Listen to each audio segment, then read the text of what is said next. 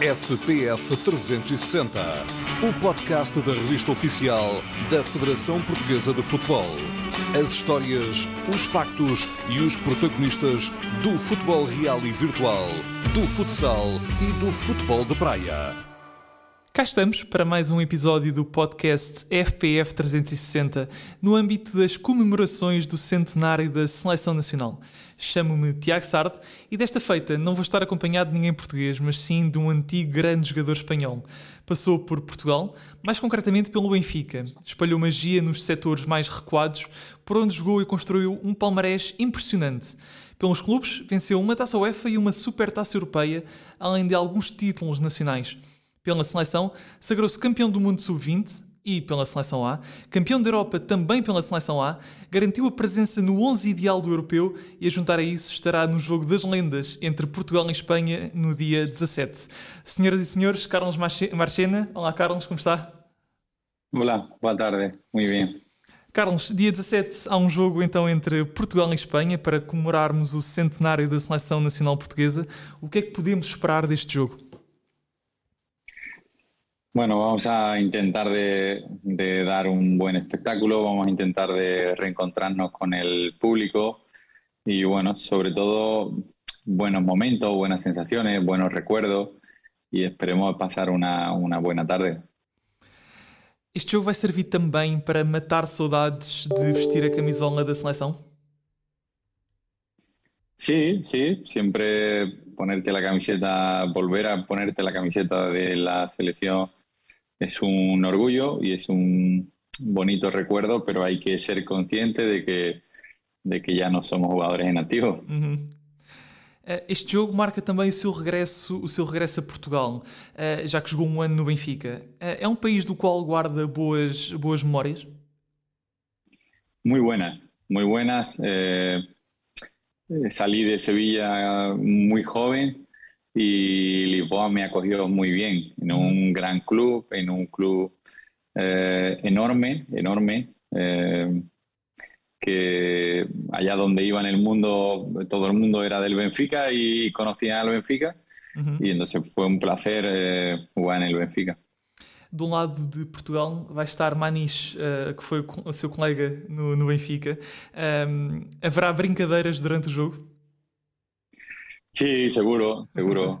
Anich, que bueno, coincidí con él, pero, pero también con Luis, con Deco, con todos, porque bueno, hemos, hemos sido rivales, pero luego somos amigos, somos compañeros y entonces eh, tenemos todo mucho respeto unos a otros. Uhum.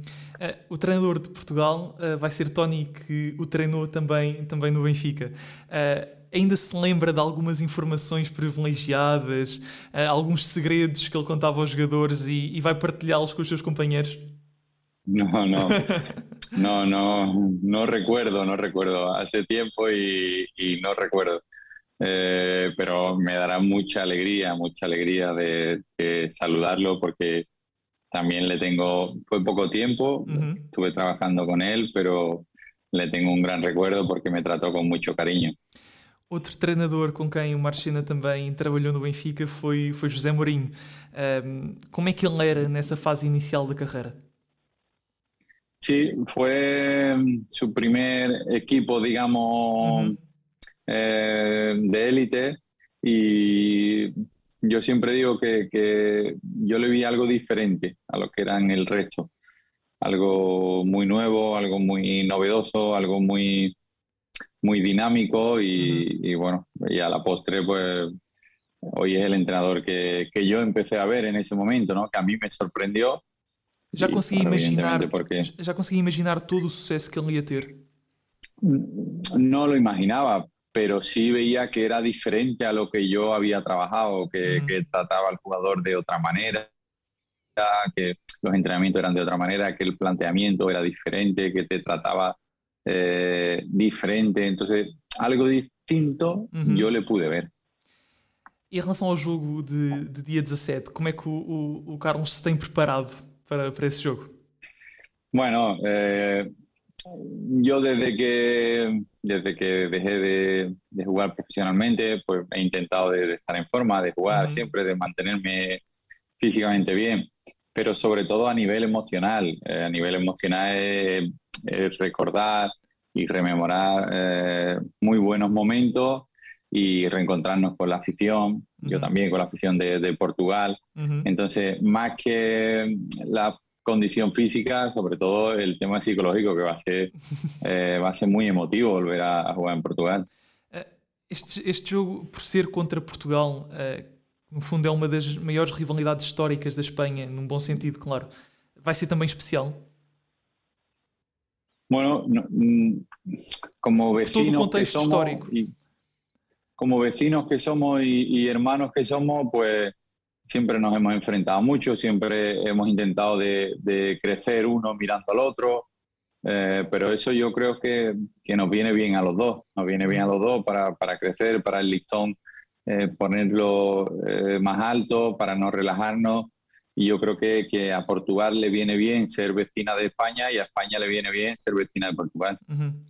Eh, o, o, Carlos construiu uma carreira uh, impressionante, mas eu vou-lhe perguntar como é que começou a paixão pelo futebol na sua vida? Pues como eh, un niño de, de, pueblo, un niño que había pocas cosas que hacer que de deporte y que le apasionaba jugar, estar con los amigos, eh, jugar en la calle y poco a poco, pues así fue, así comenzó todo, pero siempre desde desde el disfrute, nunca desde la obligación, desde la presión, no, siempre disfrutar de, de, un deporte que es el fútbol. E sempre sonhou ser jogador de futebol? ¿O fue algo que fue...? No, no, no. ¿No?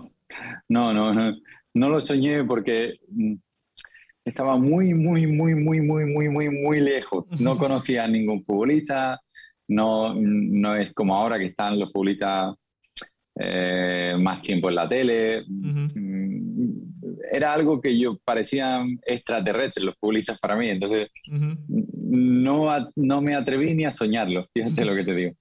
Mas eh, em determinado momento, quem é que foram os seus ídolos? Bueno, eh, Fernando Hierro siempre ha sido eh, un ídolo para mí, Fernando Hierro, Donato, no sé, muchos otros, Kuman también recuerdo de, de, de verles jugar muy bien, pero eh, sobre todo Fernando Hierro, que también es andaluz, pues, pues me, me, me, fijaba mucho en él y me llamaba mucho la atención. E quando se estreia pela seleção, um, qual é que é o sentimento? Ainda se lembra desse jogo?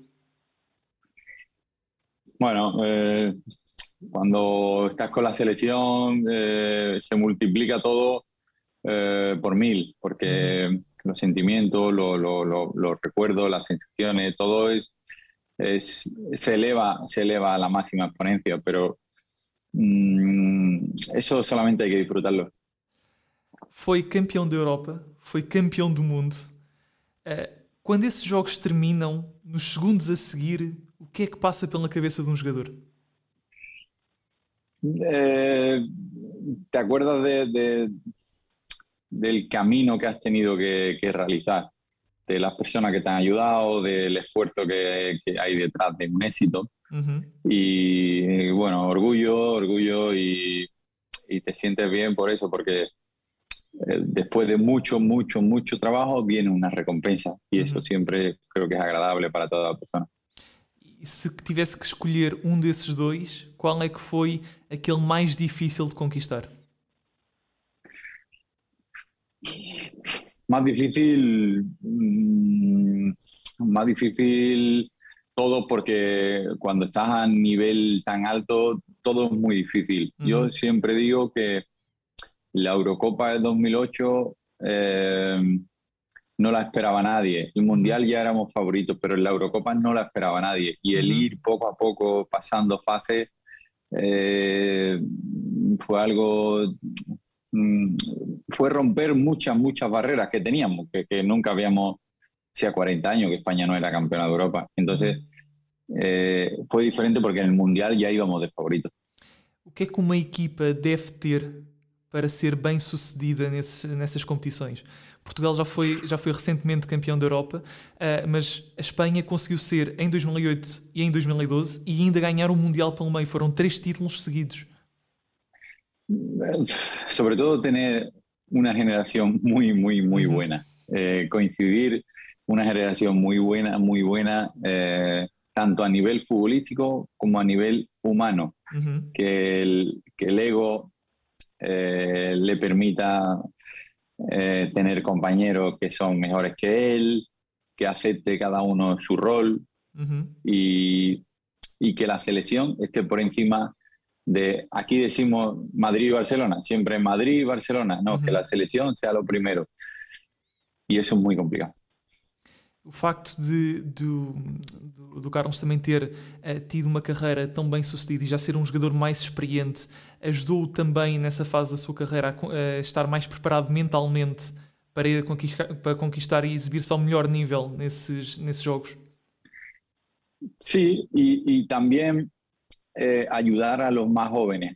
Uh eh, eu sempre he procurado de de acercarme a los más jóvenes y, que se sintieran siempre el primer día que se sintieran como en casa, porque pienso que cuando un futbolista se siente cómodo y se siente en casa, rinde mucho más.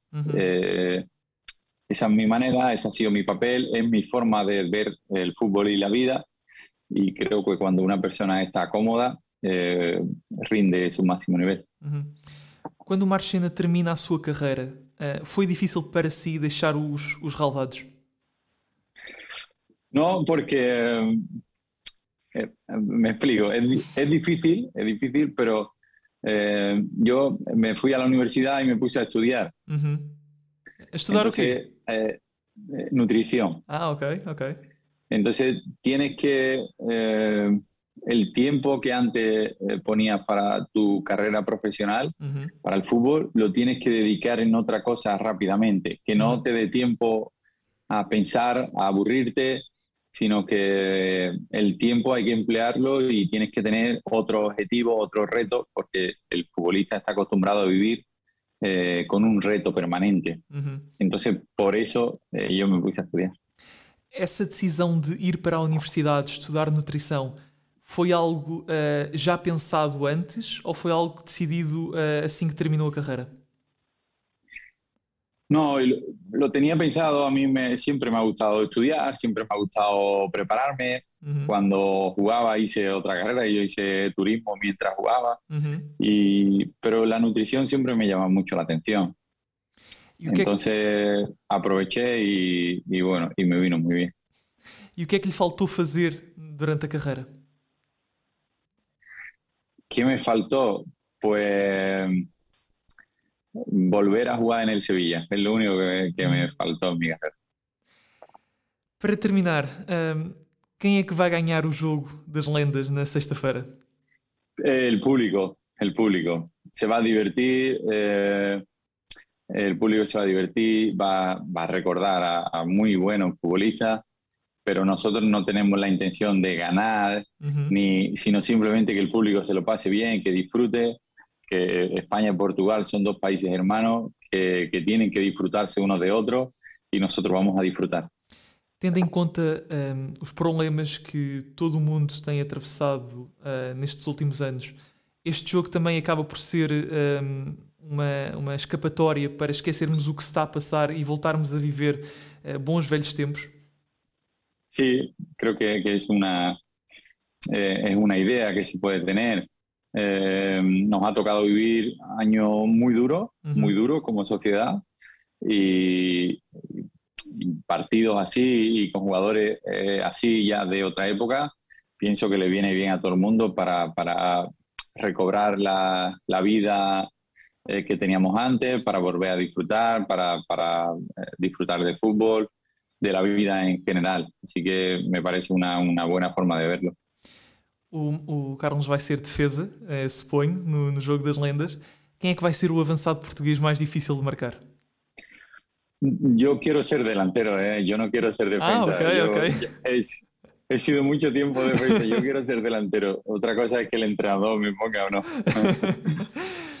Obrigado, Carlos. Carlos Marchena, muchas gracias. Gostei muito da, da, nossa conversa. É sempre um gosto conversar com jogadores de, de grande qualidade, como, como, é o seu caso. Como é o seu caso.